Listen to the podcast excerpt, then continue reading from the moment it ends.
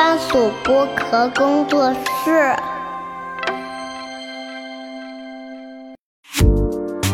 東アジア観察局 동아시아 관찰국 东亚观察局。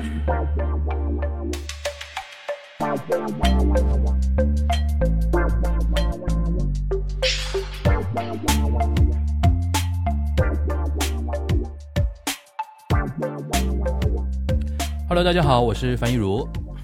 大家好，我是陈小新。欢迎收听本周的东亚观察局啊！本周的东亚观察局呢是连着前两周的呃一期，因为是呃前两周有一期节目是跟大家来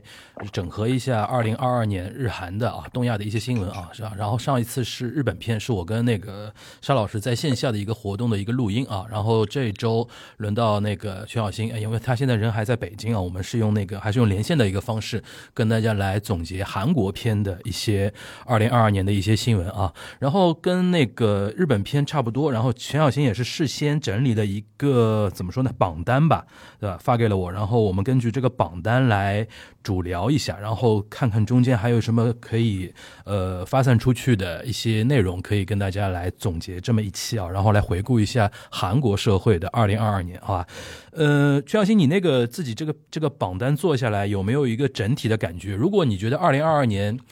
从韩国角度来看的话，是怎么样的一个年份？韩国有没有那种什么年度汉字选评选这种活动啊？啊，有，韩国是每年韩国教授新闻会评一个今年的成语。嗯，韩国是有评成语。那么今年的这个成语刚刚出来，它有一个评选，每年。嗯哼，今年的第一名叫做“过而不改”。过而不改，对，这个是什么？犯了错然后不改的意思吗？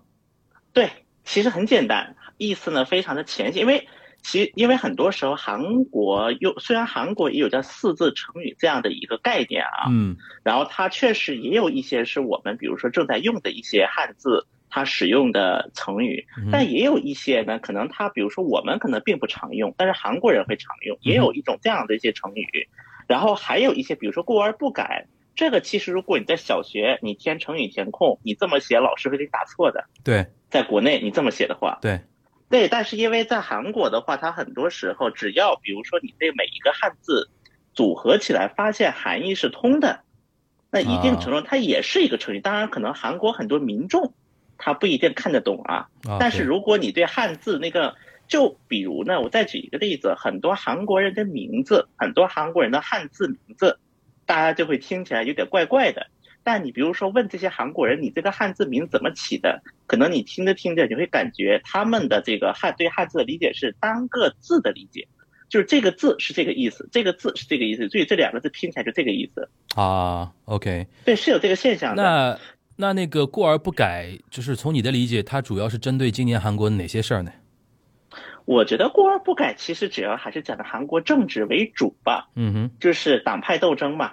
党派斗争导致说谁都不愿意承认自己的错误。嗯，比如说在我的政府，比发生，比如说可能对于文在寅政府发生一些错误，民主党的人不愿意承认；而对于很多在国民力量党发生的错误，可能国民力量党自己人也不愿意承认。就是大家就要硬扛到底，头铁到底。嗯哼，我觉得还是讲了这样的一种现象。嗯，那你觉得韩国人评选出来这个来指代政治，是不是体现出一种韩国选民对于政治的一种失望的感觉？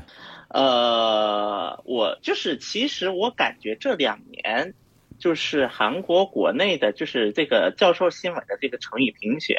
每一年都有一点对政治有点含沙射影的感觉。嗯哼，比如去年的成语评选啊，那么当时评选出来的就是叫做“猫鼠同处”。嗯。就是说，该抓贼的人和贼是一一伙的，嗯。然后呢，二零二零年叫做“我是他非”，就是我是对的，别人就是错的，嗯，就是非黑即白的意思是。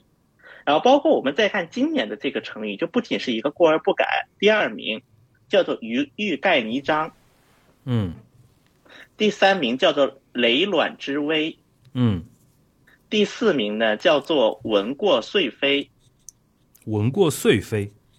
对这个的含义其实也很简单，就是说把一个错的东西，给它就是进行了一些描绘或者是些美化，哦，然后呢，我就顺应这些错误的，就自我说服，OK 我自己说服自己这是对的。OK，对，所以说听到这里，就是大家应该都能够感觉到，就是这些成语，它其实对于目前的韩国的一个局势，应该还是有个含沙射影的作用的。而且啊，对，而且是，而且在韩国其实还有一个梗，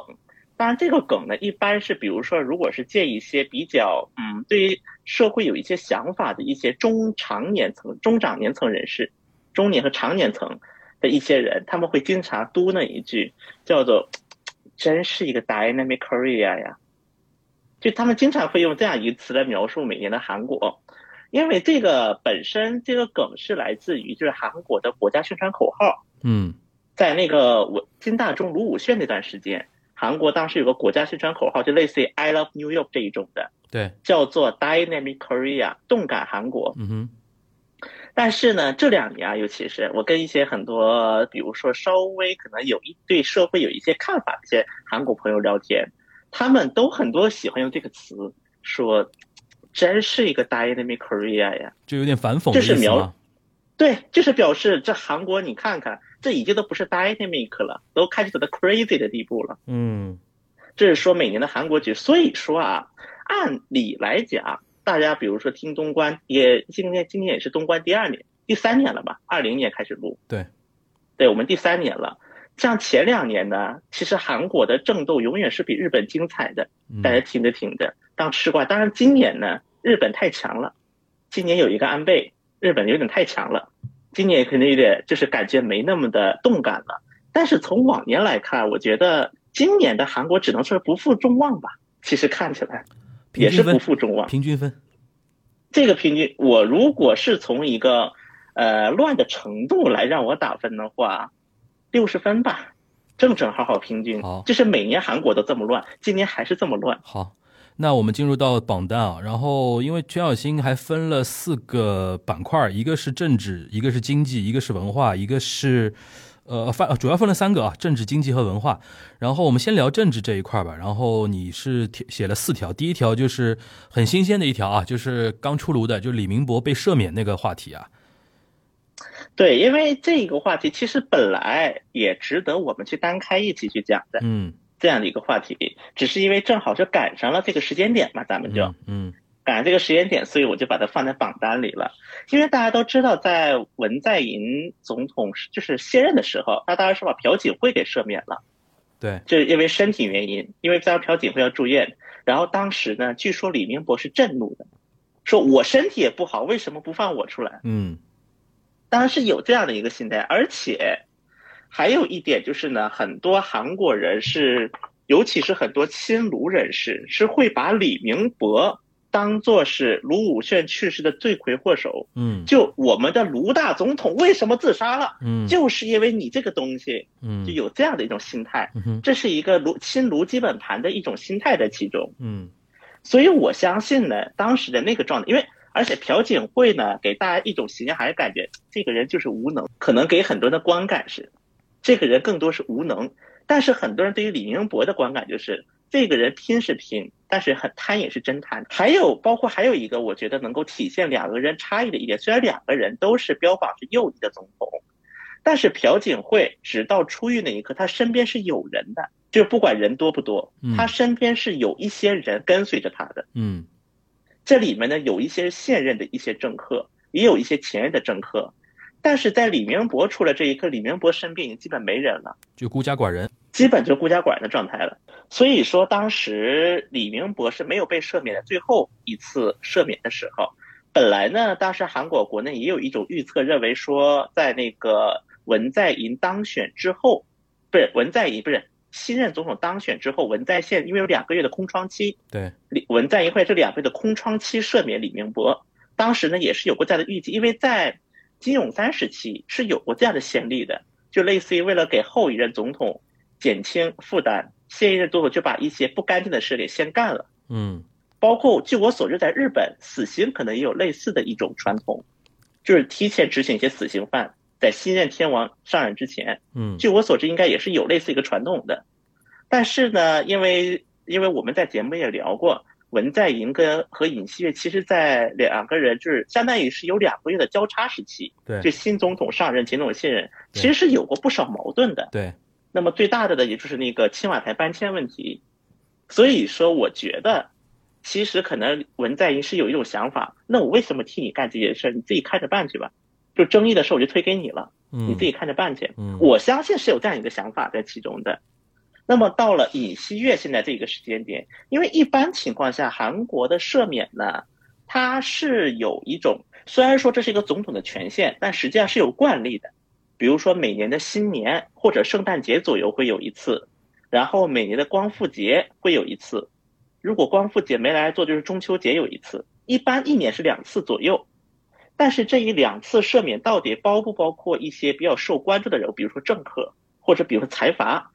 这个一直都是韩国国内一个很正尖锐的话题。包括呢，也有很多就是基本盘，也有一些他们的一些政治考量在其中。那么这一次我们看到的是李明博和这这次我们看的这是赦免名单的时候，除了李明博以外，还有一个值得关注的金庆洙，嗯，就是类似于做一个对立面的一个人物。像李明博，我们聊过很多次，这里呢咱们也不详聊这个人了。金庆洙这个人，我倒觉得值得聊一聊。为什么这么说呢？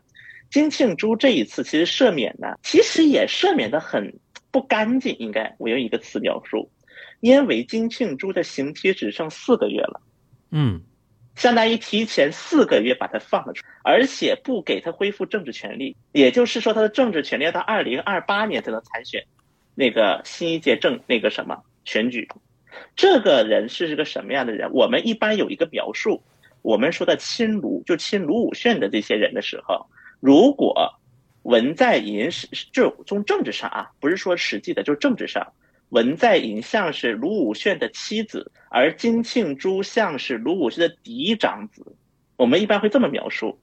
就因为他曾经是卢武铉的最后一任秘书长，卸任之前，因为卸任的秘秘书长的话，其实很多人是不愿意做的，就相当于你马上要走了，你马上要被清算了，我还要给你去说擦屁股、收拾这些后面的事情。但这个时候，金庆洙是他站出来了，他说我愿意去帮卢武铉走这最后一步。然后呢，在卢武铉卸任的时候，也是长期相当于和文在寅一起被称为是卢武铉的一个类似于就是左膀右臂的一种感觉起的了。但是金庆洙呢，后来他也因为这样的一个就是政治形象，让他当选了庆尚南道知事，因为当时庆尚南道是卢武铉所居住的地方嘛，庆尚南到金海。嗯所以说呢，在这样的一个政治影响力之下，但是后来就出现了一个丑闻，所谓的所谓的一个丑闻，就是应该很简单来说，就是相当于他用那个一些电脑程序来操纵民意，涉及到这样一个案件。啊所以说后来金庆珠就被判有罪，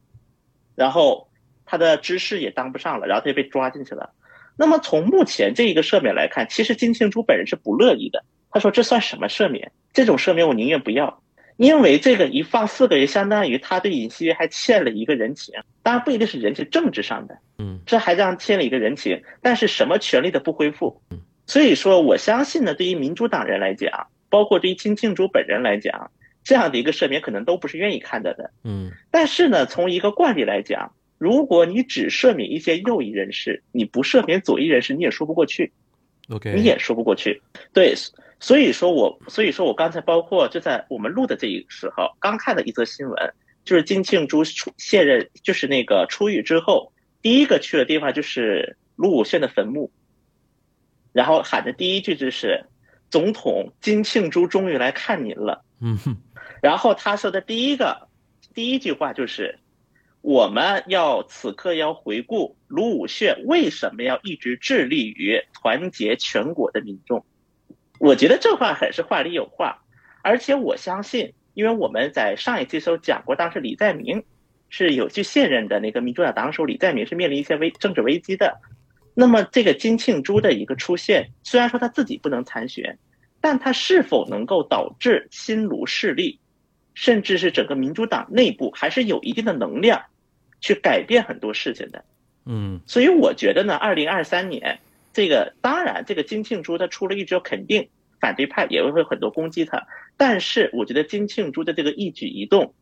很有可能会成为未来一段时间在民主党内部，就左翼势力嗯他的一个意见是否能够统一的一个非常非常重要的分水岭。嗯，那李明博出狱之后，你觉得他还有任何政治上的势能吗？没有啊，李明博已经是病殃殃的，最多就是说两句话了。等于是李明博被赦免，象征意义比较大，其实没有任何的政治上的意涵了，已经。但有一点，第一个，当时很多人主张李要特赦李明博，本身这就是右派的一个主张的一个根基。第二点是，当时和涉及到李明博和朴槿惠闺蜜干政这两个案子的很多政府人士被放出来了，很多涉案的政府人士，比如说国家情报院呐、国防部啊，就包括总统秘书室等等等等。有很多人跟着这次赦免被放出来，包括崔顺实也被放出来了。虽然崔顺实不是赦免，他只是保外就医，但是在前任总统的时候，崔顺实可是连放都不让放的，以至于当时很多右翼人士就认为说，我们还莫不如把崔顺实就让就那么把他扔一边吧，莫不如是我们抛弃崔顺实吧，嗯哼甚至是有过这样的声音。所以我觉得呢，可能李明博本人。的一个出狱，其实呢影响并不会很大，因为我相信呢，在韩国的国内总体还是有一个民调的数据也好，我们都可以看到是有个基本盘的，认为李明博是真的贪了，嗯，这是一个基本点。即便可能后面会认为是李明博干的还可以很勤奋，但他还是贪了，而且他放出来了，而且是尹锡悦抓进去，尹锡悦把他放出来了，确确实实是这样的一个画面。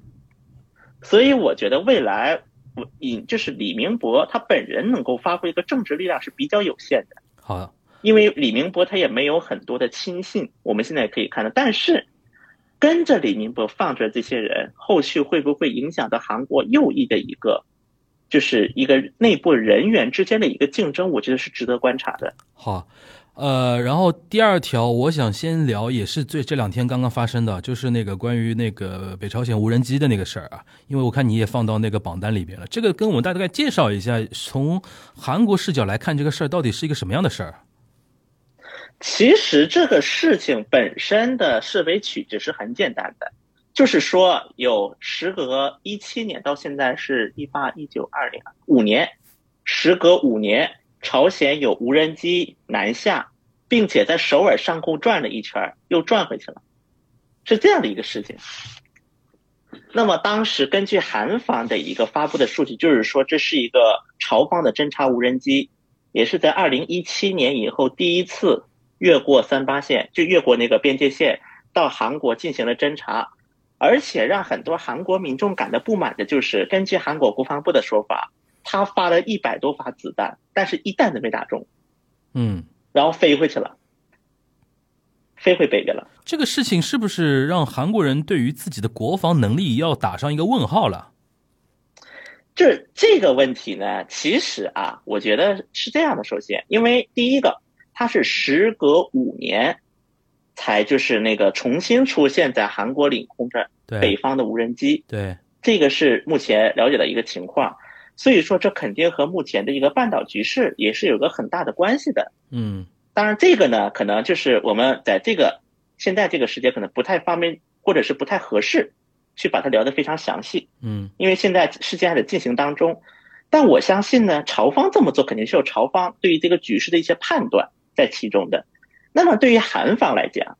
他第一个看到这样一个无人机，那么这个时候韩国人第一肯定是不安的。觉得一个无人机发了一百多炮子弹，发了一百多个弹，结果还飞回去了。第二个就开始问这是谁的责任的问题，就开始陷入这样的一个斗争。那么根据当时，嗯，就今天啊，也就是我们录制的二十八号，韩国总统府刚发了一个通稿，大概说的内容就是尹锡悦，我尹大总统在听说了这个就是有无人机来了之后，并发并。表示非常的震怒，并且立刻要求我们一定要双倍奉还。这是韩国总统府的官方发布，说这是尹锡悦下的命令。嗯，但是可能呢，但是对于很多对于尹锡悦政府没有好感的民众来讲，你在说啥呢？你这是天天打马后炮，你干什么去了早？现在的呢，张嘴一张一闭，你都啥都 OK 了。那么对于很多反对尹锡悦政府的民众来讲，他们可能认为，他们可能认为说，你尹锡悦天天不是说要打击北面吗？你尹锡悦天天不是说什么强国防吗？强哪去了？但是可能对于很多亲尹锡悦或者是亲右翼的很多人们来讲，他们那个观感呢又不一样了，就会觉得说，都是文在寅五年搞的，文在寅五年削弱了国法，就等等等等。所以说，我们刚我就这这个时候，我们就特别能够理解刚才教授新闻的那个成语，就是什么事情最后到头来都是两方在斗，嗯什么事情都能做到两方在斗。当然，对于这个事件的一个具体的分析呢，可能还是得再需要一些时间来观察。但我们确实也可以观察到的是，尤其是呃今年吧，就是朝韩的一些局势也发生了不少动荡，包括一些韩方的一些言措辞也在发生着改变，就是对朝的一些措辞也好，一些发的信号都在发生一个改变。因为我们之前在聊尹锡悦就任的时候，当时也提到过一点，就是尹锡悦的一个就任，我们不能确认它会不会导致直接导致说，就朝韩之间会发生一些争斗，但确确实实会对朝韩局势带来更多的不确定性。因为现在尹锡悦政府它的很多阁僚，相比于文政府，它和对朝的一些类似于就是接触也好，工作经验是少的，是更少的。嗯所以说这个事情会不会带来一些不确定性？我当时也是说过，这个是一个关注点之一。但是从目前来看啊，我还是认为，第一个我也这么期望，第二个我也认为，目前这个情况还不足以导致一个更规模更大的事件。因为刚才我也说了，是其实无人机这个事情应该是北面是有一种判断的，对于目前的一个事态，对于目前一个局势。是有一个基本判断，也有它的一些战略目的。如果这个真是北面做的，前提是，嗯所以说呢，从这样的一个根基点来看，我们从二零二二年朝韩这个局势开始发生一系列变化，再到二零二三年，那么朝韩的局势，包括就是外部，包括中国也好、美国也好等等外部国各国对于朝朝韩的这样一个局势的一个看法，我相信可能会发生一些变化。那么这个变化会不会打破目前的一种微妙的平衡？我觉得可能也是对于二三年，就是围绕这个半岛，或者是对于韩国政治的一个观察的一个比较重要的一个另一个观看点。好的，呃，那我们进行到下一条，下一条你呃写的是尹锡悦当选与地方选举，因为今年那个尹锡呃就是怎么说呢，韩国也是一个政治大年啊，因为换了那个总统嘛，呃，这一块儿你现在回过头来看来如何来评价呢？呃，从目前的一个情况来看呢，啊，就是嗯，包括前两天我在看就是尹锡悦赦免这个名单的时候，当时我是我跟我朋友说过一句话，叫做尹锡悦才真的是我们的五辈之楷模。当时我是说过这么一句话。嗯那么这个无辈之楷模，一方面是表示调侃啊，但另一方面，我觉得这也是体现了尹锡悦目前的一个个人的策略，就是我我认为尹锡悦无论是从内政也好，尤其是在内政方面啊，尤其是就基本上打算按照自己和自己基本盘的意志来走了，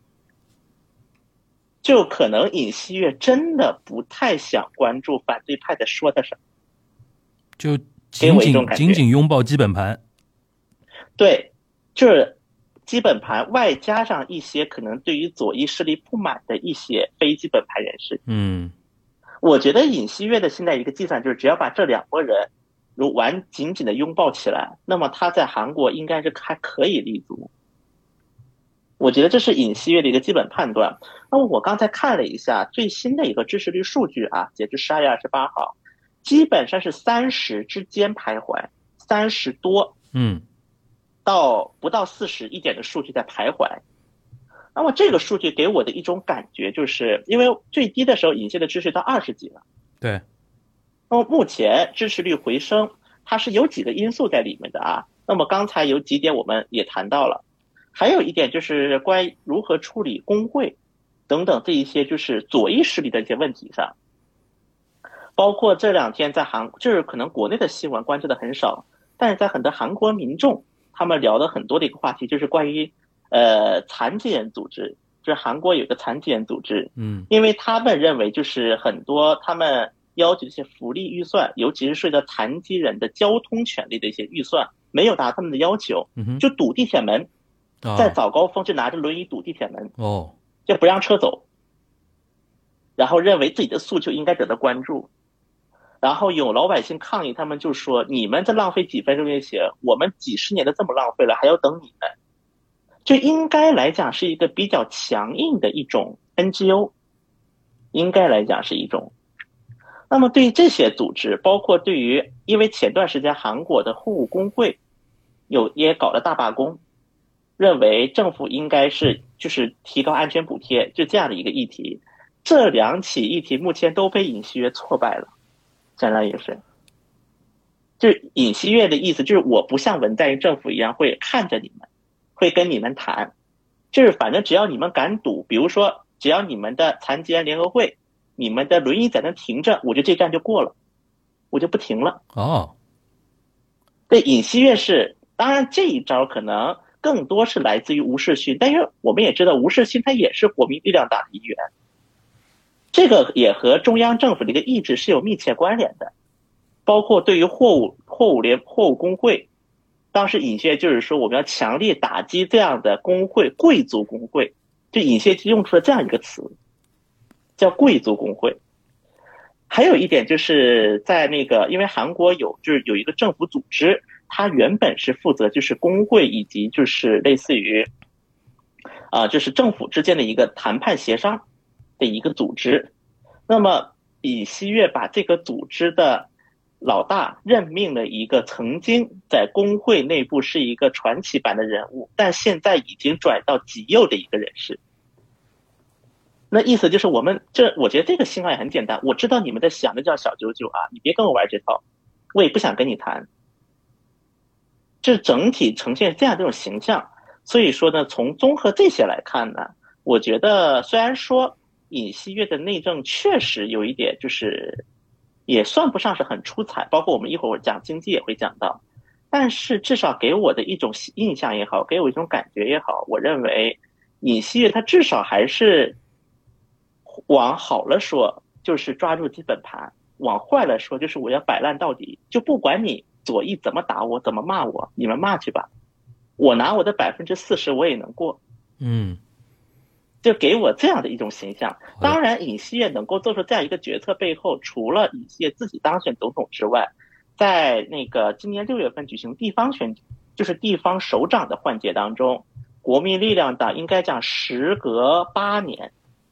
重新夺回了绝大多数的地方席位，地方那个首长。虽然说地方首长它本身是个行政席位啊，它更偏向一种相比于国会，但是我觉得这个地方首长他是更接近于老百姓的，像因为比如说大家说国会他们在干什么，可能很多人还会觉得很遥远，但是你地方官你在干什么？我相信可能对于很多老百姓来说是更加直白的，更加在现实意义上的东西。所以我觉得可能这样的一个两次的大的选举，给尹锡悦这样的一种勇气，或者给尹锡悦这这样一种判断，嗯，就是觉得先从很多基本盘或者很多不喜欢左翼的摇摆选中选民的一些想法来入手，先动几个大的，这是给我的一种印象。好，呃，然后那个梨泰院这个事情，我觉得我们归到最后讲吧，因为算社会层面的啊。呃，先讲那个经济啊，经济你第一条写的是韩元汇率波动，韩国芯片产业的危机到来，这个好像我们之前聊的比较少啊，韩国经济话题啊。那个你跟我们稍微复盘一下，今年二零二二年韩国的包括外汇啊，包括股市啊，包括房地产的一些情况吧。然后你因为重点提到了芯片嘛，呃，说一说你觉得韩国芯芯片产业的危机如何来看这个事儿？呃，首先我是先想讲一下汇率，因为我我我当我记得当时听我们那个之前节目讲日本是也聊到了对汇率这个问题，嗯。因为这一次其实一方面受到俄乌冲突的一个影响，包括美美联储的一个汇率，它的以美联储的一个利率的一个调整啊，所以导致日韩的汇率市场都出现了一个比较大的波动。对，对，日韩应该说是在亚洲各国当中是属于受影响最严重的两个国家了，尤其是在东亚地区。对的，我认为是啊。那么比如，那么像比如啊，至二零，我就举个例子，二零二二年就九月二十八日的韩元对美元汇率是一千四百四十二点二韩元。那么这个数值是个什么概念呢？相当于是二零零九年以后，是因为我们知道二零零九年发生雷曼兄弟事件，全球金融大萧条，也就金融大萧条之后首次又达到了这个数值。而且当时相当于推波助澜的一个问题，就是我们也都知道，美联储方面就是它的一个利率的一个不断调整，导致韩美出现了一个利率逆差。以此由此，韩国因为韩国一直以来它的一个外汇政策还是偏向于将本国的货币进行贬值，向贬值方向进行管理，因为这样更利于韩国的出口。如果对于韩国的经济稍微了解的朋友都知道，韩国国内它的一个经济体系当中，出口所占的比重应该是比日本高的，至少对，至少比日本高很多。所以说。而且甚至韩国，嗯，韩国都被美方还多次警告过韩国，说我们要把你列入到什么汇率操纵名单呐，等等的，警告过很多次了，已经警告了很多次。当然，这背后呢，因为有些地缘政治原因，也要也有一些其他很多不可告人的原因，应该叫做，所以说这个最后没有实现。但是从这个世界可以观感觉到的是，至少国际社会对于韩国的这种汇率的一种，应该来讲一种操作。还是比较敏感的，而在这样的一个背景之下，韩国国内，因为它因为如果是韩美之间发生了一个利率逆差之后，很多韩国的资金会开始向美国流动，因为这是不得不发生的。当一个新兴市场和一个发达国家之间的利率发生了逆差之后，因为这是一个可以预料的事情，所以说韩国国内的利率上涨，日本国内利率也跟着上涨，就双方两个国家都上涨。那么这个出现一个什么问题呢？嗯，就是关就是关于说韩国的小额贷款市场的问题，因为我们有应应该在以前有一期节目讲过，说呃韩国的小额贷款市场前三的企业两家是在日侨胞，就在日的韩韩国韩国侨胞建的三家里面有两家，而且还有一家是日也是日本资本。就相当于说，早期的韩国小额贷款市场，那都是日本资本在进行掌控，应该叫做应该这么说啊。我们，那么现在就出现了一个什么问题？因为这些小额贷款公司，他们的一个就是相当于是拿钱的这个利率不断的飙升，像现在已经到了百分之八到十的水平了。嗯，就是小额贷款公司，他们要给你借钱，他们也要去找地方拿钱，那么这个利率已经接近百分之十了。嗯，但现在韩国法律规定，小额贷款的最高利率是百分之二十，所以这也就导致了很多小额贷款公司挣不了钱了。对，他在韩国，所以像据我所知，目前韩国最大的小额贷款公司叫 Russian Cash，这是一个在日侨胞办的；第二大的公司叫三和，这应该是一个日本公司。目前这两家是已经基本宣布要在韩国撤出业务了，要把这些债券卖给韩国当地的一些。小规模的信用社或者是银行，那么这一笔这个销售的这个债券，它会不会导致韩国国内的一个金融市场发生一个巨大的动荡？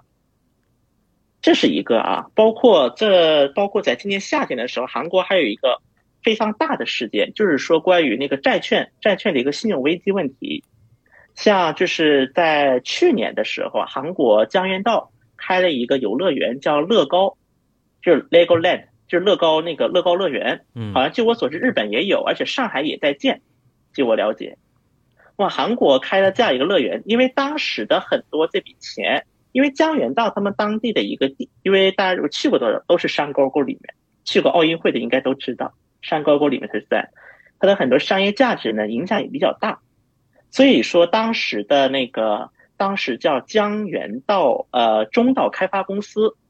就当时为了筹集这笔钱，因为这个就相当于是用了江原道政府的担保，地方政府担保发行的债券，然后说就是，然后相当于是筹集了一笔资金来建这个游乐园。现在的情况就游乐园建好了，但是开发公司挣不了钱，因为商业开发不起来。然后新任的江原道知事又宣布说，这个债券与我无关。是前任江原道知事搞的，因为前任江原道之是个民主党人，而现任江原道之士是一个比较偏极端右翼的一个国民力量党人，就不承认了一下子，就说你们这个债券冤有头债有主，该找谁就找谁。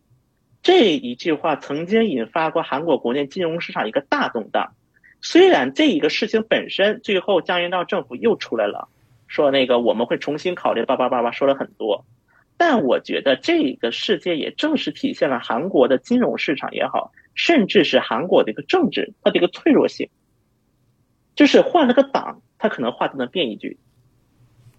我觉得这其实对于未来韩国的一个金融市场整体会有一个比较大的影响。嗯在我的一个角度看来，嗯那么刚才我们也说到了这个汇率对于韩国出口的一个影响。那么如果这段这段时间看韩国国内的一些新闻，这些朋友应该也都比较了解。众所周知，芯片是韩国的一个战略性的出口产业，对就它已经不叫就在韩国媒体当中不叫最大出口产业，它叫战略性出口产业。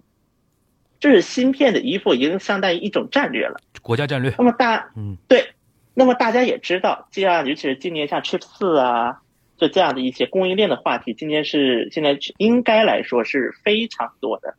出过的一些话题。当然，我们要把 chips 这个说明白呢，这肯定是要很长的时间来说，我们在这里就不说了。嗯如果有希望了解的朋友呢，我们希望后面可能会再开一期，对，后面有机会来说这个事儿。那我想说的是什么呢？即就前两天韩国的那个 SK，因为韩国现在 SK 集团的董事长叫崔泰元，他也是大韩商工会议所的所长，就类似韩国商会的会长。他当时说了一句话，叫做什么呢？他说现在的全世界就是他是处于一种都处于分手的觉醒之中。他说了这样的一句话。当然，《分手的决心》这个电影我们一会儿会讲到啊。嗯但他说这个话本身的意思就是说，全世界已经在往最坏的方向准备了，就会不会脱钩这个问题上。但是现在韩国在做什么？他的意思是这个，但是确实今年的一个芯片的一个供应链，它出现了很多裂痕。虽然说这个裂痕本身它会不会直接导致一个产能的影响呢？我相信这个短期来看是否定的，但是从一个中长期来看，对于一个企业的投资。对于一些资本的投资，它绝对是一个负面的一个信信息，而且今年韩国的芯片开始出现了一个产能过剩，这芯片开始堆仓库了。我不知道大家有没有关注这个话题。当然，这个芯片产这个芯片的一个供应过剩的背后，第一方面肯定是因为，比如说大家换智能手机的一个换代的速度在不断的拖缓，包括换电脑的速度。就大家可能现在就觉得手机没什么创新了，这个是一个比较微观的原因。但是我们从一个更宏观的原因来看，目前的这样一个金融市场，它金融市场的一个波折，它一定会导致说，就金融市场的一个波动，一定会导致说一个资本的一个融通速度产生变化。就说的形象一点啊，我这里是，那么这样一个资本融通速度产生变化之后，它注定也会影响。这目前芯片产业所维持的一个难得的产供应的平衡，当然，这个对于我国，包括对于韩国，包括对于全世界，它的影响是怎么样？我相信我们可能以后还会有机会去详细来说的。好，那那个第二条关于经济的第二条，速卖通 Shein 在首尔如何出圈？Shein 我们那个在日本篇也谈到，待会儿你可以聊一下速卖通是什么？我不是很了解哦。阿里。哦，阿里叫阿里 Express 哦，阿里 Express 叫速卖通啊，OK，对，阿里 Express 它叫速卖通。他们在那个首尔已经出圈了吗？呃，是这样的，嗯因为我们比如说聊到韩国，就是 Made in Korea，不是 Made in China，在韩国的一个认知，总体来讲，可能在最早的时候，第一个出圈的可能是海尔，嗯，海尔的那个红酒红酒冰柜。对，后边呢就是小米，小米充电宝。对，当时韩国的一个外号“大陆的失误”。当然，这可能稍微负面一点啊，听起来，这大概的意思就是说，哎，没想到 Made in China 能做出这样的一个东西，嗯，这是不是中国人做失误了？当然，这个本身它还是有点负面的一个含义在其中。没事儿，但对，但这个到头来其实也是中国制造向中国创造的一个转变过程当中，对，它会产生的一件，因为我们看，其实日本制造、韩国制造，在八九十年代、七八十年代也是经历过这样一个阶段的。比如说，日本制造在制造在五六十年代经历的事情，韩国制造在七八十年代经历的事情，现在中国制造也在经历啊。嗯但是我现在为什么提到速卖通呢？就是前两天我在微博也发过一篇文章，当时正好我有一个那个媒体的朋友来，就是找我了解一些就是关于速卖通的事情，当然也聊了一些。这个呢，我会在修这个稿子链接，我会在修 note 上面贴出来。反正呢，这是速卖通这样一个平台，因为当时我也聊了一点是韩国国内它其实也有很多的电商平台，比如酷胖啊，酷胖还有那个软银呢，软银的亲儿子，我们有一个外号叫。就因为软银的孙正义在往里砸钱嘛，像酷胖啊，像新世界呀、就有一些这样的韩国本土的一些电商平台。但韩国本土的电商平台，它的一个目前的一个最大的问题是没有办法自我造血，就是比如说你搞什么运运运送竞赛呀，你要比如说卖什么东西，很多时候往里砸钱，他自己是很难产生一种造血的一种现象的。那么我认为呢，就是目前比如说速卖通，其实在韩国国内很多人是会去速卖通买东西的。当然呢，可能很目前来看，很多韩国消费者他们去速卖通购物的时候，可能更多是想买一些便宜的、一些便宜好用的、便宜皮实的东西。嗯，包括这两年韩国的那个油管上面也出现了一些账号，专门介绍速卖通在卖什么。啊，当然，这些账号它本来的目的是干什么的？它本来不是想宣传速卖通的，嗯它是想宣传韩国有一些网站多坑。你看看，在速卖通卖几美元的东西，在你们我们这些网站卖几十几百美元。，OK，本来是想曝光这个，但是反向的很多韩国老百姓就发现，哎，那速卖通挺便宜的呀，对，就有个这样的一种发掘。嗯所以说，速卖通后来就成了韩国国内就是很多，尤其是很多喜欢网购的一些重度玩家，当然目前更多以重度玩家为主啊。嗯，重度玩家的一个，就是你只要是个核心核心消费者吧，对你肯定不仅你知道这个平台，而且就今年一年，速卖通开始在韩国砸钱了，我觉得这个特别难得。因为中企呢，可能一直以来就觉得日，尤其是像日韩市场比较难打，而且规模也没有想象中那么大的，对，所以就也不敢砸钱，可能就得过且过的一种状态。嗯结果今年速卖通在韩国就砸了一百亿韩元，嗯这是有新闻报道的，一百亿韩元，相当于是做营销啊、做宣传的。嗯当然，可能速卖通它身上的一些标签，可能从目前一个情况下很难去打掉啊，打的那打的。但是我相信，就是速卖通它，就是现在目前韩国市场的一个趋势也好，或者说韩国市场就是电商市场它的一个竞争形态，导致说速卖通在韩国也会有它的一席之地。嗯，那适应？所以说适应呢？对，所以说速卖通我是这么提，我觉得适应其实和速卖通也是一个大的根基是一样的。嗯哼，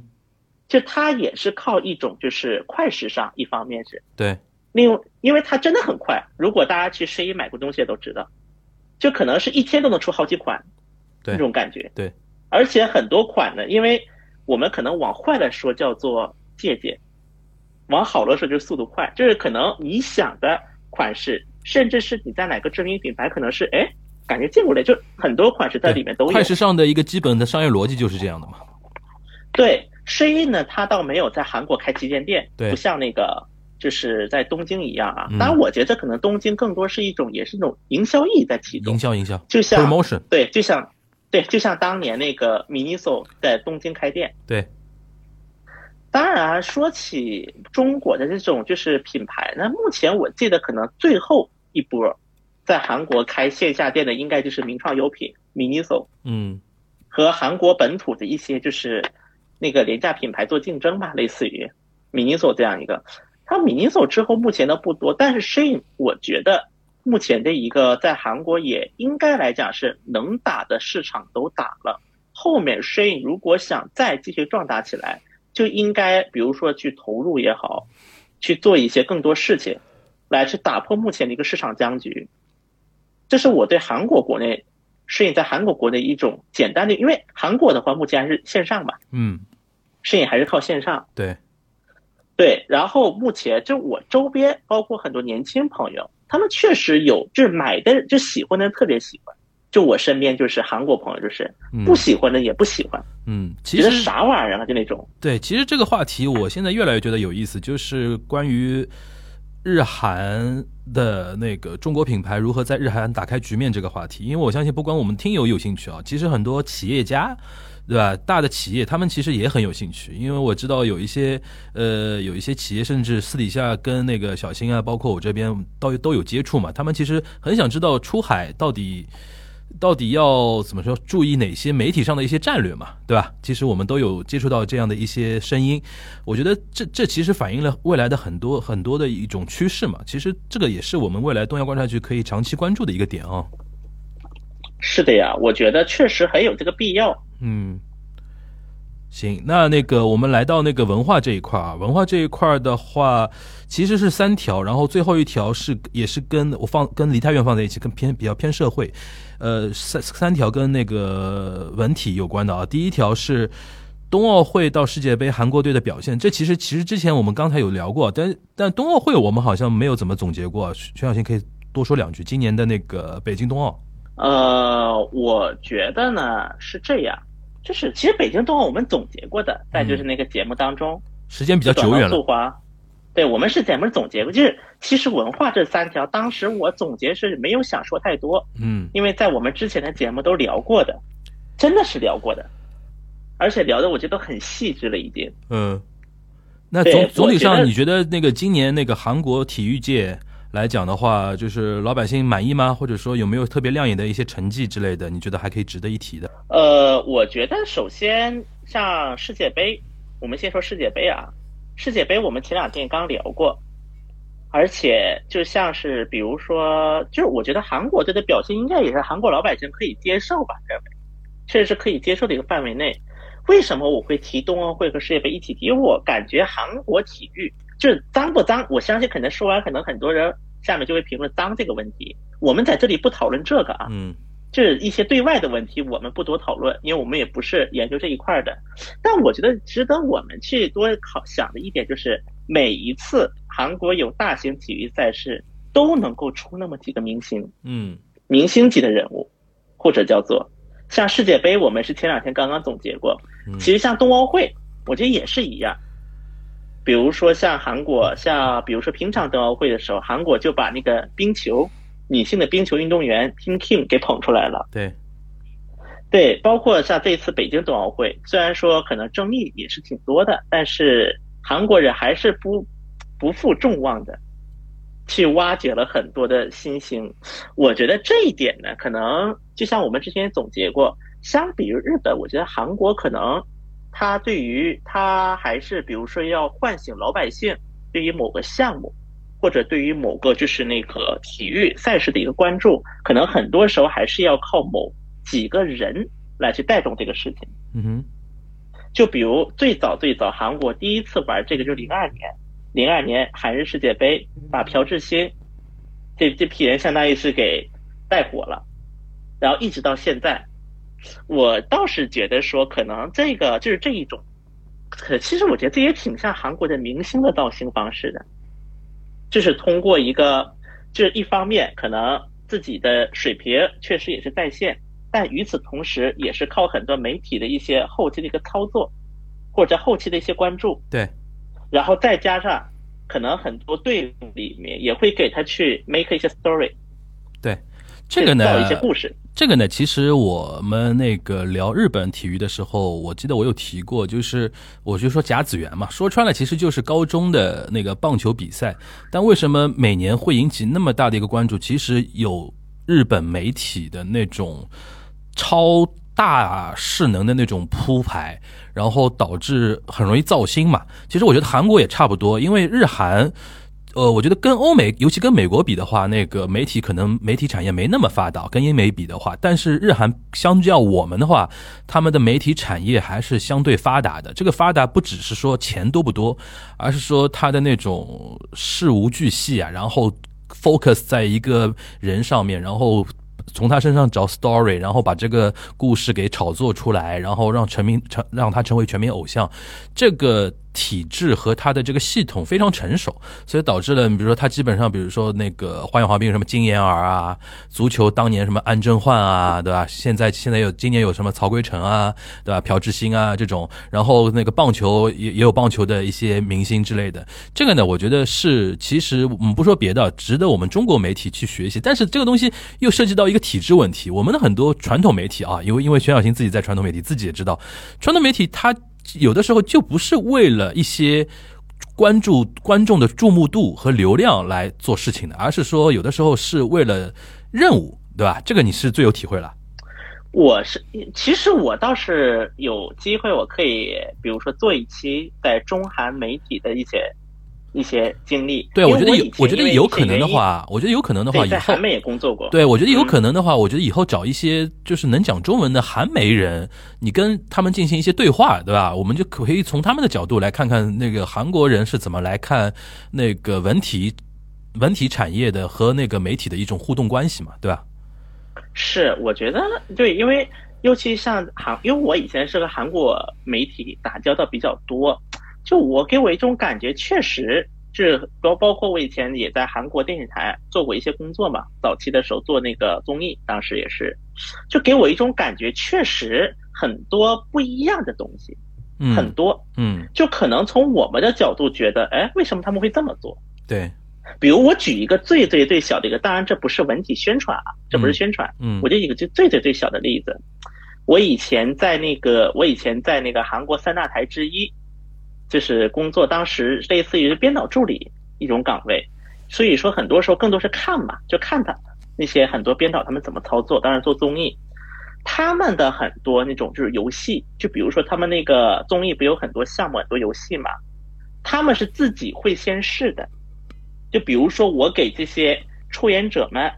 或者是我给这些就是 guest 嘉宾们，让他们去尝试这个游戏之前，很多摄制组的人都会去先试一遍。比如说今天让你去爬汉拿山，那么已经是有好几波人爬按你这个路线爬过一遍了，并且已经有一个非常非常非常详细的预案了，就详细到甚至走几步有厕所，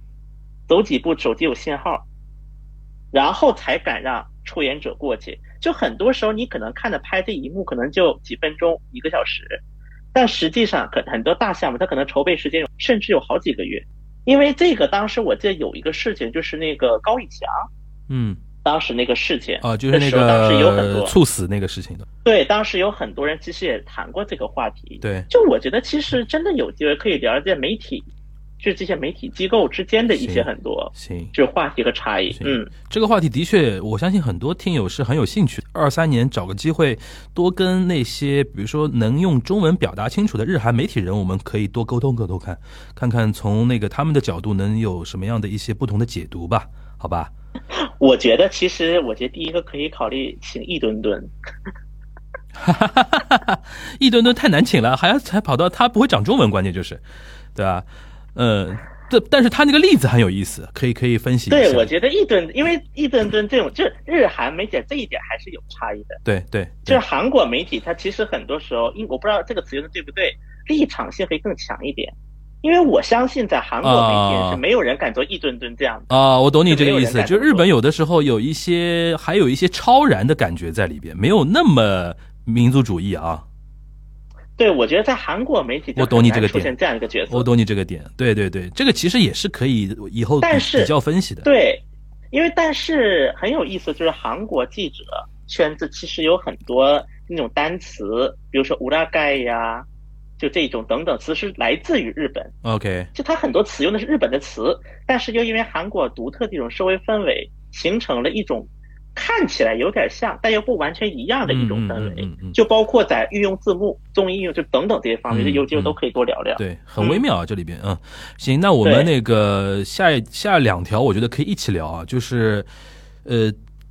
呃，一条是由于游戏苏里南为代表的韩国 Netflix 的热潮，还有一条是宋康昊的前客朴赞玉的分手的决心如何在国际出圈。其实说的是一件事儿，就是韩国的影视 IP 啊，影视的一些成绩非常亮眼啊，不光从那个从艺术高度啊，又拿了很多国际的奖项，同时也是从市场角度，你比如说网飞的一些热门剧，对吧？基本上是行销全球了啊。这个两两个加起来可以一起聊一聊啊，就是你你怎么看今年二零二二年韩国影视啊，就韩流啊这一块的一个成绩？我觉得，因为其实这个问题呢，我们也聊过。就我发现，我们今天聊的十条，其实我们节目都聊过。对，总结嘛，除了那个年度总结嘛。对，除了最快的，我就除了最近的那些事儿啊，我给我一种感觉是，我为什么把它分成两条，就是因为这代表两个韩国影视作品出圈的流派。对，一种是靠流媒体，对，而且是靠境外的流媒体出圈。对，就网飞嘛，包括韩国去年 Apple Plus。那是 Apple TV Plus 也刚进韩国，对，包括 Disney Plus，基本就是这两年的事情，很有意思的，就是这一些流媒体都是这两年才进的韩国市场，就是给我一种感觉是什么？就是韩国的可能就是从一个不懂行的角度来看，太快了，这一切发生太快了。就是前面几年呢，那些境外的流媒体都觉得在韩国干不下去了要，然后这两年呢，突然就说火就火了。关于这个问题呢，其实我也就是我以前也写过一篇稿子，当时讲这个 CJ 的一个那个成名史的时候，也聊到一些就外部环境，比如说韩国的 IPTV 法呀，但是 OTT 市场的一个崛起呀，等等等等的一些因素。那么，嗯，我觉得这几年就是应该来讲是韩国的很多制作者们对于境外流媒体的态度也是越来越宽容了。当然，很多也是现实原因啊，有很多现实原因在其中。就包括朴赞玉，因为在以前啊，可能如果换成五年前，很多韩国导演们，尤其是大导演们，说要去和流媒体平台合作，很多圈里就觉得他得穷成啥样啊，去掐这口饭去。因为在很久以前，就是包括很早，我有一期讲那个限韩令的时候，当时我就聊聊过一个事情，就是对于很多韩国的大导演们来讲。可能限韩令不会所谓的啊，当然限韩令是不存在的。我要再声明一遍。好了，不用再声明了，你你已经听出老茧了。那所谓的限韩令的时候，就说很多的大导演他其实影响是有限的，因为对于很多韩国的传统媒体机构来讲，他们可能更在意的是社会效益，而且电视台再怎么穷，他也养得起几个大导演。电电视台或者是各种影视公司，他多穷。但是呢，从现在的这样一个一又换了一种氛围来看之后，第一个就是其实我们之前聊的《鱿鱼游戏》也聊过，《鱿鱼游戏》的导演是一个戏就是是一个在韩国应该来讲圈内他没有受那么大关注度的一个人，就应该来讲，就是《鱿鱼游戏》这个剧本也是烂了很久，相当于就韩国的电视台、影视公司谁也不敢做，就觉得这个话题太刺激了。会不会影响到社会？会不会影响社会的秩序？但是最后被网飞接纳了，然后就造就了这样一个爆款。当然，这个作品好不好，我觉得每个人都有自己的想法。但是给我的一种感觉就是，自从有以鱿鱼游戏为代表的啊，但我不是不止这一部，就是这一些出圈的很多作品出现了之后，韩国的包括我接触的一些韩国圈内人，他们对于这些流媒体的态度也在发生一些转变。这个让我印象很深刻的就是我这我们之前节目也聊到过，当时我去采那个朴赞玉的时候，朴导，当时不是因为聊那个分手的决心嘛？他拍完分手的决心之后，他也要去为流媒体做网剧了，因为我相信这个在五年前的韩国市场，大家打死都不敢想的，但是现在韩国的这些人们去接受这样的一个流媒体，我觉得一方面是看了他的一个在全球方面的一个效应。因为之前朴赞宇也好，很多韩国的导演演员，他们经常爱说的一句话就是：我们要带着亚洲电影一起出圈，我们要带着亚洲影视作品出圈。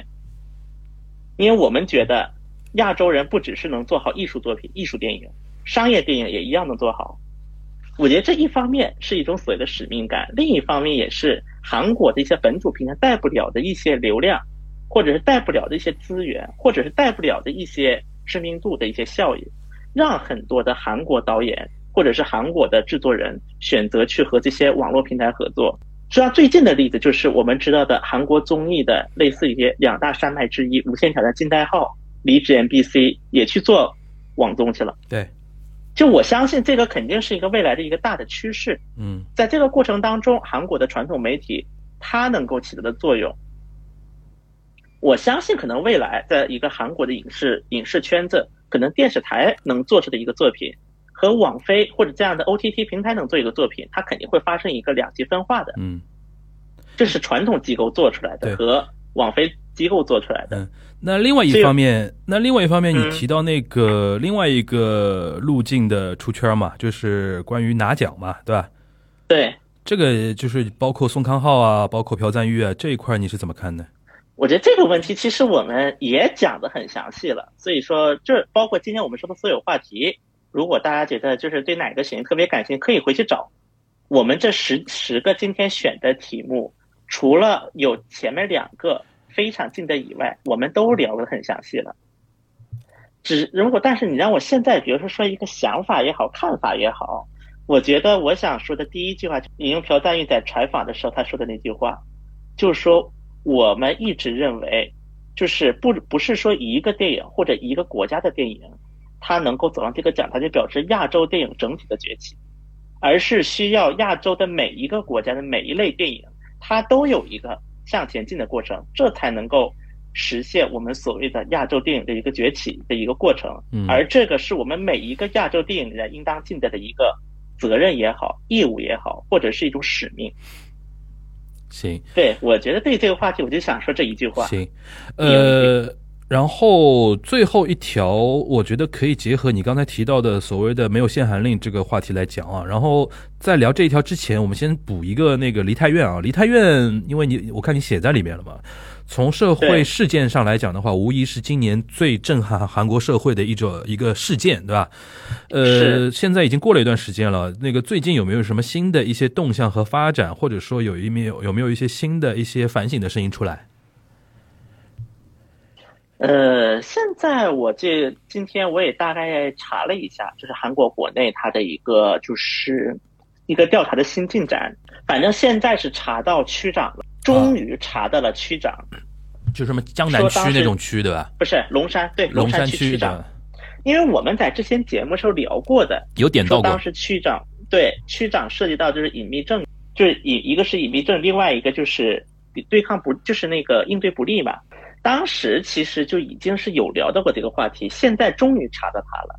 在过了三个月之后，三个月两个月吧，应该是十月底，万圣节嘛，嗯两个月终于查到他了，终于是被逮捕。其实，在调查这一块儿呢，因为这个事件，我觉得相比于世越号啊等等之前的事件，整体的来龙去脉是比较明朗，就是我觉得大家都能看得出来这个事是为什么发生、怎么发生的。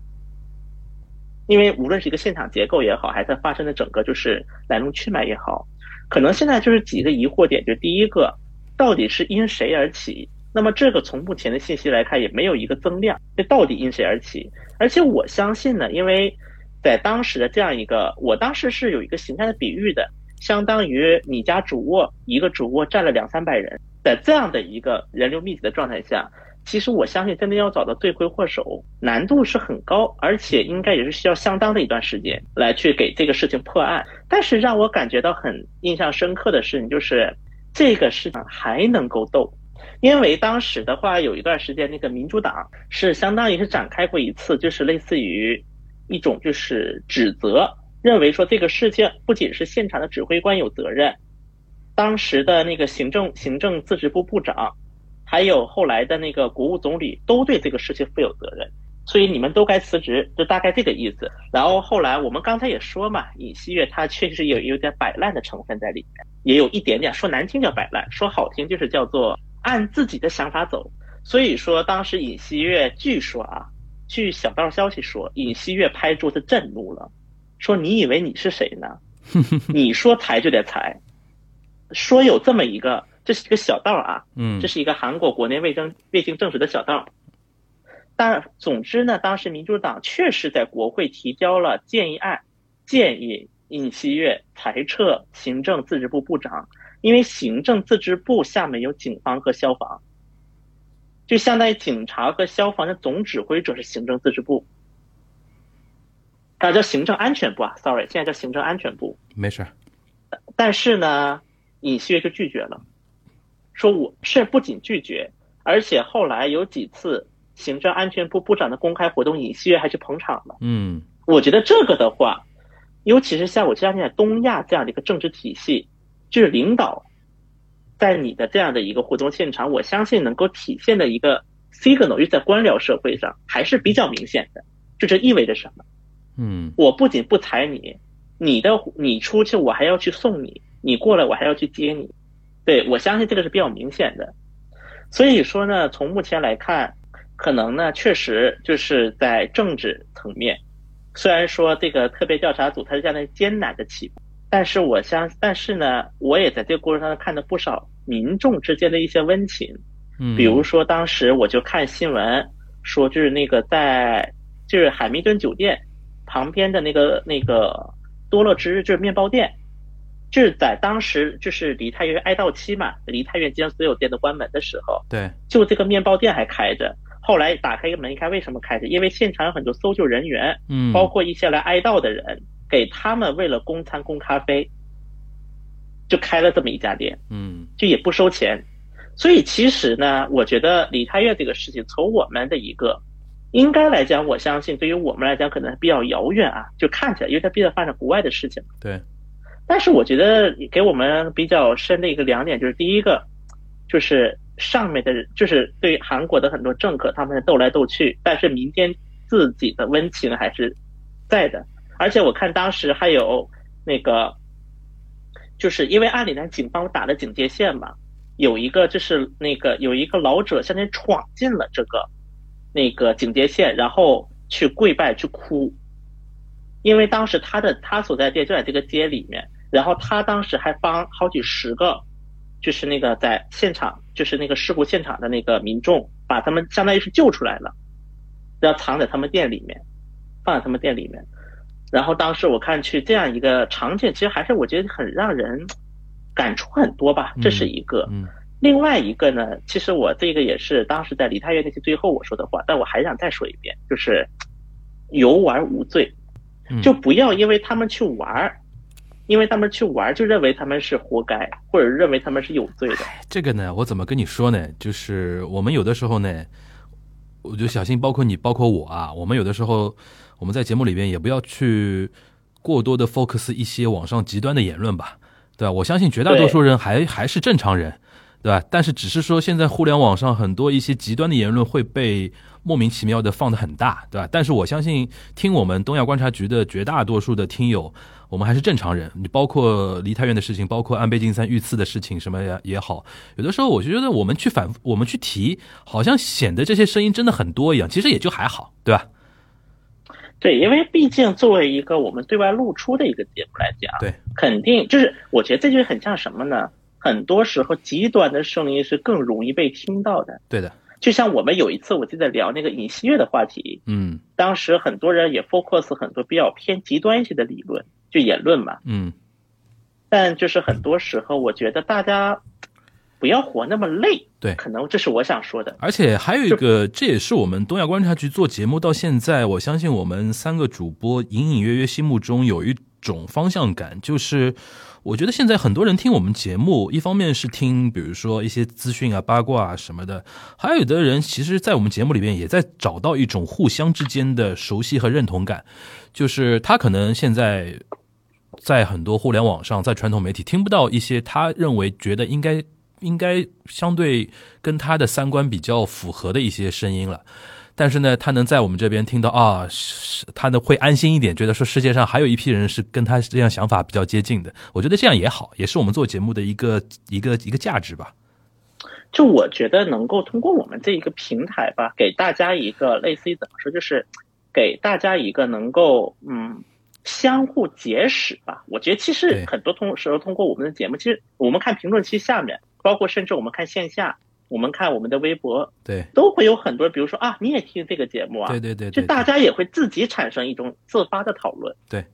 对。很多时候就是价值观比较相近的嗯很多朋友之间，对。我觉得这是我们愿意看到的事情。对对，这个非常好。啊。然后我觉得最后一条啊，因为也可以结合你刚才最后说到的最后一句话，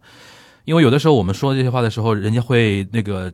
就是说质疑我们嘛。你看对方怎么怎么样，我们为什么要怎么怎么样，对吧？这不就来了吗？你我看到你写的第十条啊，韩国对华消极态度占比五十六个受访受访国家首位，未来如何看待中韩关系？这个应该是一个国际的调查机构做的一个调查结果，对吧？呃，对，应该是的，确实是的，是美国的一个调查机构。对，然后你你你个人先来解读一下吧，这个是这它到里边里边呃，就是怎么说呢？展现了一个什么样的一个现象？呃，是这样的啊。首先，我是想说一个什么话题呢？首先，根据这个调查结果，确实韩国是对这五十六个受访国和地区当中，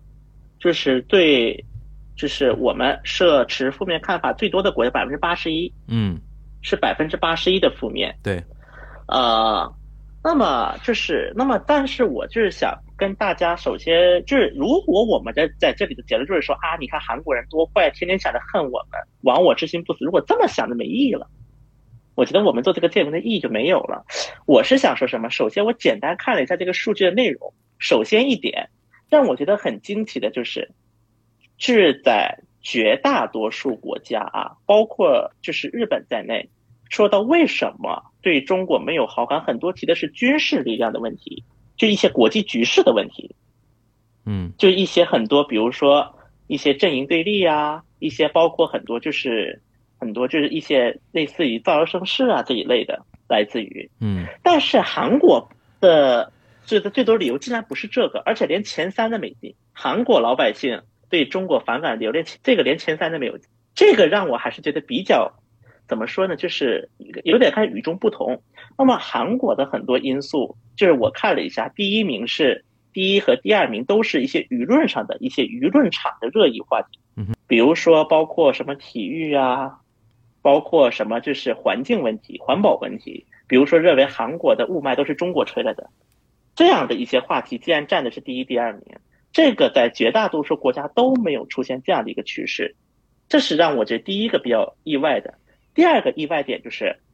在比如说欧美这样的西方很多国家，中国技术它是成为一个对中国有好感的原因之一，就是比如说很多中国的技术啊、高科技，但是在韩国它又成为了一个负面因素。我觉得这个其实也是侧面的折射一种，呃，产业结构的一种竞争关系。其实这是，嗯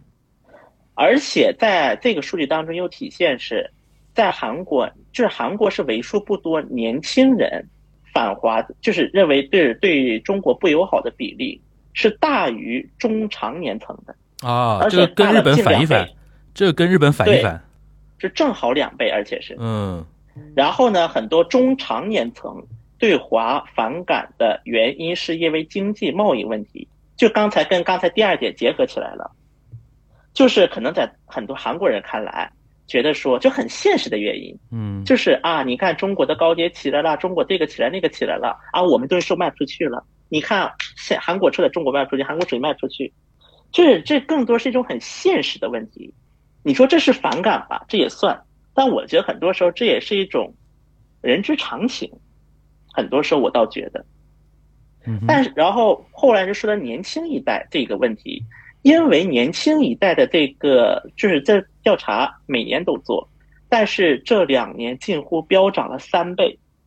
相比于前几年。我相信有很大的因素就是因为人员流动的一个问题，因为大家见不到。嗯就像我自己也是，我身边很多韩国朋友，我最后一去韩国是二零二零年一月份，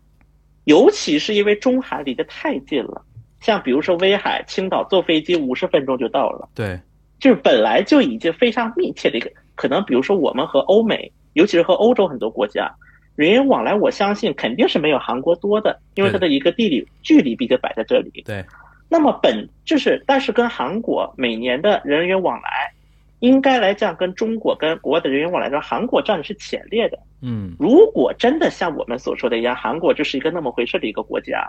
那我觉得很多是解释不通的。嗯中韩之间为什么会有这么大人员往来？在互相的一个人员往来的一个对象国，都占着非常非常高的一个顺位。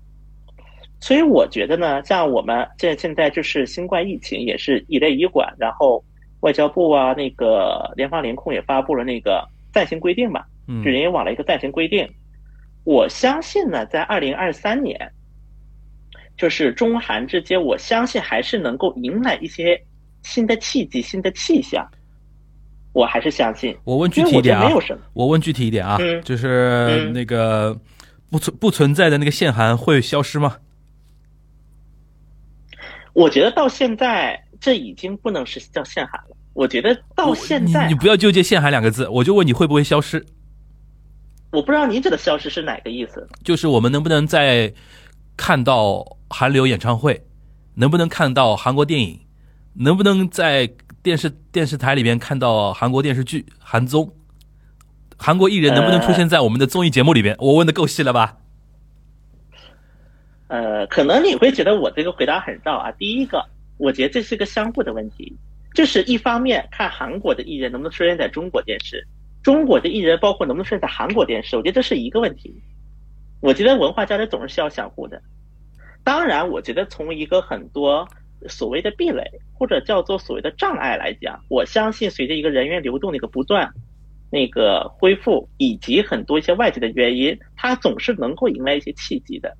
但是这些降低的壁垒能否会直接导致说啊，比如说我们能够看到很多很多的韩国人，我觉得这其实是一个相互的话题。而从这个角度上来看，目前我们还是有一段路要走的。无论无论对于我们还是对于韩国，都是有一段路要走的。嗯哼，就是这是我的一个研判，就是很多硬的壁垒，或者说很多心理的壁垒，很多硬性的东西，它肯定会随着时间的一个过去而逐渐的降低。但这是否就意味着我们立刻就能看到很多？我觉得这可能就是已经是两个不同的话题了。好的。那我觉得这个话题啊，你说，嗯，呃，但我觉得啊，就是其实我还是还想说一个投票，就是有一个机构叫中日韩合作秘书处，嗯。这是上了中日韩三国的外交部门，就是联合办的一个国际机构啊。嗯。因为我们知道中日韩应该是来讲是一个比较在汉字文化圈当中也是比较重要的三个国家，对，它都是有它的那个意义所在。他们当时我记得是评了一个年度汉字，类似于，现在呢还在第二轮投票，就第一轮投票已经结束了，就第一轮专家投票结束，现在只有六个候选人，后六个候选汉汉字，然后在第二轮就是民众投票，我还得进行的。这三个投票，这六个字是分别这六个字：和就和平的和，望展望的望，尊尊重的尊，稳稳定的稳，任任性的任，信信心的信。给我一种是，我想说的是什么呢？我觉得这六个汉字可能都是二零二三年的东亚正需要的六个字，嗯，给我一种感觉。好的。很多时候，因为需要，就是是更加迫切需要的。OK，差不多吧。嗯，OK，反正最后吧，我觉得最后我再说一句，我觉得二零，反正二零二二年应该对我，因为这应该是我二零二最后一期了，最后一期，我们这一期放出来，对，对，我们是不是得总结一下呀？嗯，做个小总结，我们是不是得说你说？对，反正我可能就是会还是觉得说，二零二二年每我们活的这都有很多的故事吧。我们往好一点说，都有很多很多的故事，或者很多很多就是没有预料的事情吧。没有预料的事情就发生太多了，我觉得还是觉得一方面吧，觉得说还是更多是感谢吧，就是很多听友朋友们在过去一年，在这样一个不平凡的时刻，也能够和我们相伴在一起。包括我呢，周边也听到很多很多的朋友，包括一些圈内的呀、圈外的呀，包括一些网上的、网下的朋友，我给我有很多的反馈啊。那么就是这个也其实我觉得还是让我感到一种就是也温暖吧。可能这个词说的稍微有点那个一点，但我觉得有相伴吧。我觉得在这样的一个情况下，我觉得能够有所相伴，其实很多时候也是足够温暖的一个事情了。那么在二零二三年呢，包括你看明年我们这个很多入境隔离措施也解除了，随着中韩包括中日韩之间一个人员往来，你是怎么想？我是倒是想过说，比如说明年如果能够放开，比如说明年我如果能够去韩国或者去日本，其实我们都可以在日本或者韩国办线下。其实我是想过的，这个呢，就是呃，要看具体的机缘啦。对反正